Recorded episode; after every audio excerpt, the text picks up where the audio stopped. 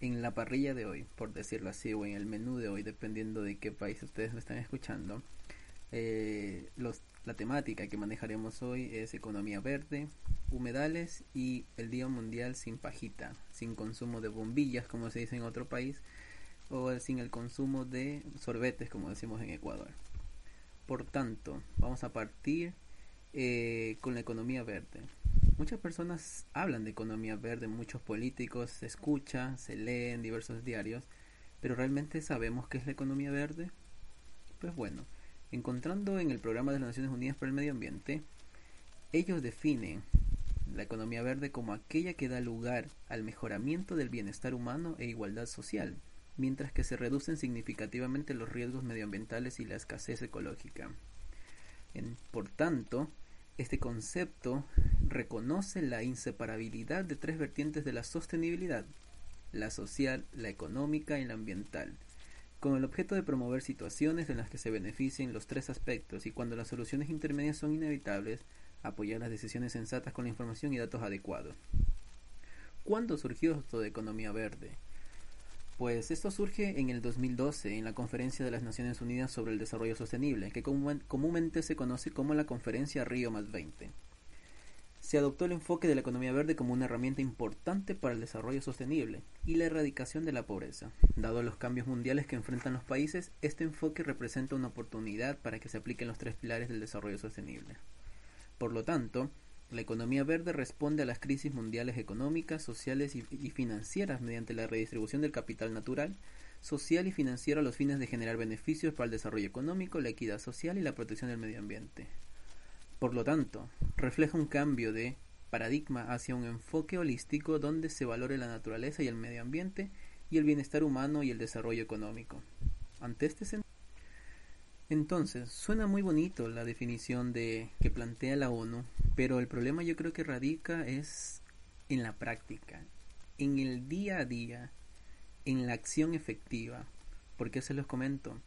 Porque en mi región eh, existe mucha carencia de estas tres vertientes, como se manejan acá o se sostienen acá, eh, que incluye lo social, económico y ambiental quizás en algún momento se pueden construir o se pueden eh, alinear dos vertientes, pero casi nunca o, es poco probable que surjan donde las tres vertientes principales se den de manera sostenible.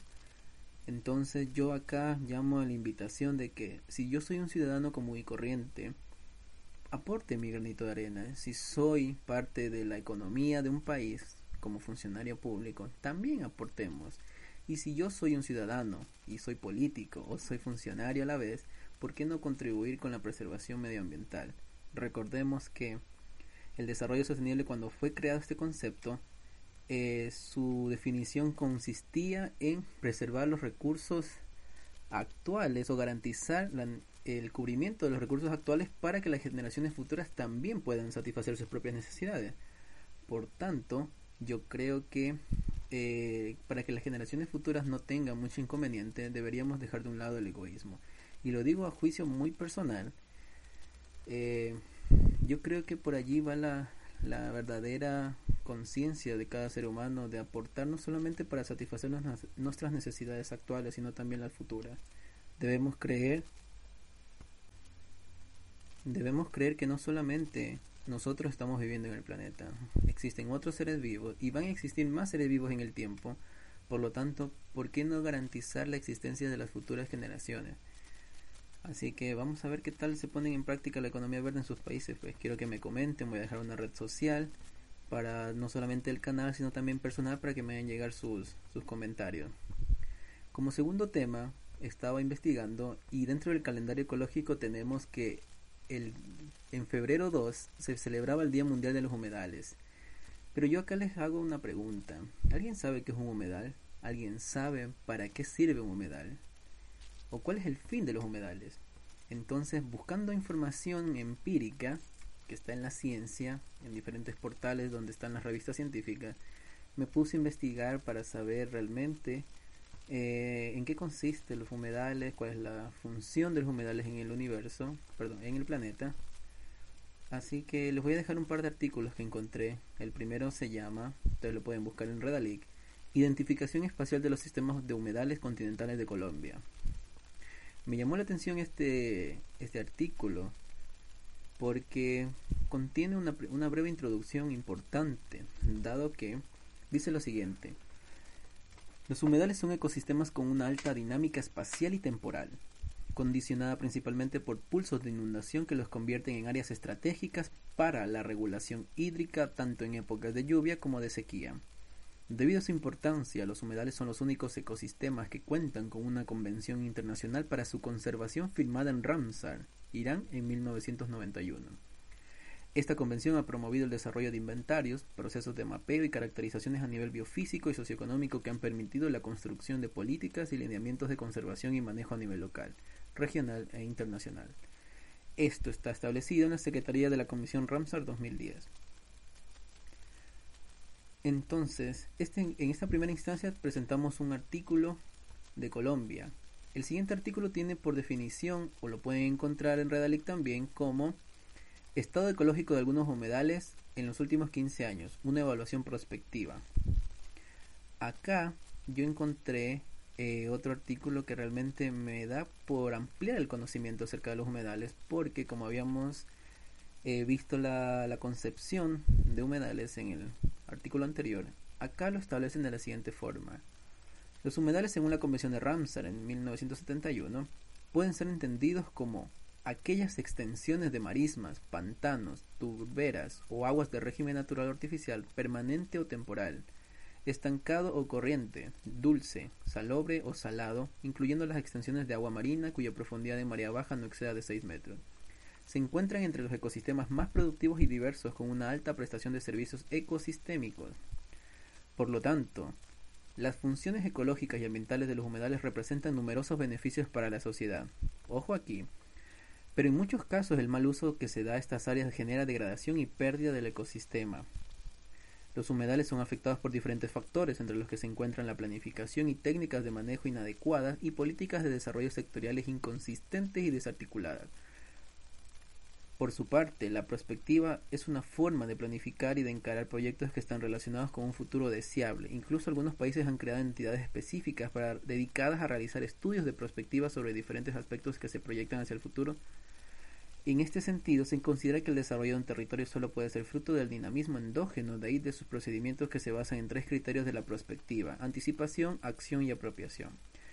Este artículo es muy importante porque eh, amplía el conocimiento sobre humedales y como ya pudimos ver en la sección anterior de economía verde, otra vez vuelven a nombrar el tema de planificación y técnicas y de política.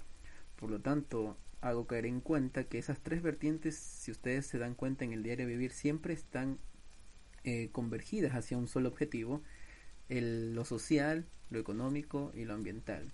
Por tanto, yo creo firmemente que debemos poner de parte, porque no solamente hay que reciclar, yo creo que el tema va mucho más allá de reciclaje. Nos han instaurado en los últimos tiempos o en el sistema educativo que la primera parte de contribuir sobre el medio ambiente es reciclando. Pero hay mucho más allá que el reciclaje. Recordemos que podemos afectar a diferentes ecosistemas. Y en este caso, no olvidemos, y por suerte existe, bueno, por suerte es una palabra muy amplia, eh, existe este día festivo, ecológicamente hablando, del Día de los Humedales. Yo creo que llamamos a la reflexión a todo ser humano que esté escuchando este, este podcast para que realmente sintamos que debemos ayudar al medio ambiente y debemos ayudar no solamente al reciclaje, debemos ayudar no botando basura cuando visitemos humedales, no botando basura en los ríos, no botando basura en las calles. Recordemos que todo repercute en algún momento en la naturaleza. Como tercer punto, y hablando de esto de, eh, de cómo se llama, de, de no botar basura o no desechar en los lugares adecuados, hablamos del Día Mundial de sin pajita o sin bombilla en otros países o llamado también Día Mundial sin sorbetes en mi país Ecuador. ¿Por qué es importante el día sin pajita, el Día Internacional sin pajita? Primero, ¿por qué existe? Buscando en internet me encontré un artículo muy bueno que decía que sin pajita, por favor. Y es importante porque yo creo que para incentivar la conciencia medioambiental las pajitas realmente son innecesarias. Las encontré en un artículo. Y se voy a leer acá ciertos puntos que... Eh, ¿Por qué una pajita no debe ir dentro de nuestros acompañamientos en diferentes comidas? Primero, estas son innecesarias, así que es fácil vivir sin ellas. Un restaurante desecha unas 45.000 pajitas al año. Solo las utilizas unos minutos, pero las pajitas duran para siempre ya que no son biodegradables. Ojo acá, este artículo es antiguo, pero actualmente ya se están generando eh, pajitas biodegradables. Sin embargo, yo siento que es parte del consumismo eh, realizar o crear pajitas biodegradables porque esto es meramente comodidad. Si ustedes se fijan, pueden hacerlo sin, sin bombilla, sin sorbete o sin pajita.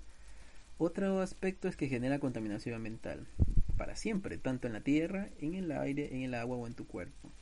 Se estima que más del 90% de aves y especies marinas han ingerido plástico, incluyendo pajitas. Aquí yo creo que sobran las palabras para, esta, para este dato importante. Y siempre que dices que no a una pajita, tienes que explicar por qué y haces que alguien se dé cuenta. Saben, aquí yo quiero comentarles una experiencia muy personal. Este fin de semana salí a comer con unos amigos y en un local muy conocido de acá de mi ciudad, acá en Ecuador, eh, pedimos, pedimos un, menú que estaba ahí con diferentes platos, entonces en eso pido un jugo natural y la garzona, la mesera, como le digan en sus países, eh, me dice, me olvidé de traerle la, la bombilla. Y yo así, no, no me trae bombilla. No, lo que pasa es que es obligación mía traerle la bombilla para su mayor comodidad. Yo dije, no, por favor, esa la chica, ¿qué fue lo que hizo? Retiró la bombilla y la botó al basurero. Entonces yo me quedé así como que, amiga, da lo mismo. En mi mente pensaba eso y yo decía, increíble cómo nos falta mucha reflexión de lo que podemos ocasionar con tener una comodidad, porque al final lo tomé eh, en vaso eh, y con mis labios no necesité la bombilla. Pero yo creo que quizás el dueño está errado en sus conceptos de proporcionar bombillas. Así que yo creo que igual como estos casos pasan mucho, pues. Así que bueno, invitemos a la reflexión, comuniquémoslo a la, a la sociedad, en cada restaurante que vayamos, en cada café bar que vayamos, de, de divulgarlo, de que realmente no es necesario. Ayudemos a preservar con pequeñas acciones el medio ambiente eso es el menú del día de hoy, hablando de, comida. Eh, quería comentarles que así como manejamos tres temáticas el día de hoy, vamos a tratar de manejar en los próximos podcasts.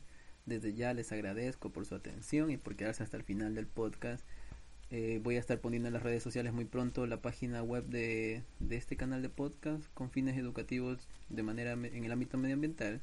Por tanto, los invito a seguir escuchando, los invito a que ustedes también participen, me escriban a mis redes sociales personales, a la red social del, de la página, para que hablemos más sobre medio ambiente, lo divulguemos. Si son profesores como yo, por favor, comuniquémonos entre profes de diferentes países. Yo creo que las fronteras no, eh, no es una barrera para no hablar de medio ambiente con nuestros chicos en las aulas.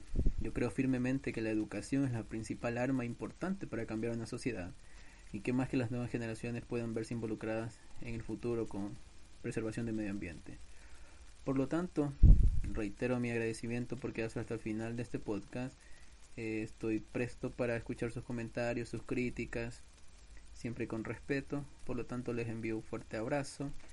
Eh, es que estén bien. Buenos días, buenas tardes y buenas noches para aquellos países que me escuchan en diferente horario. Muchas gracias. Nos vemos la próxima.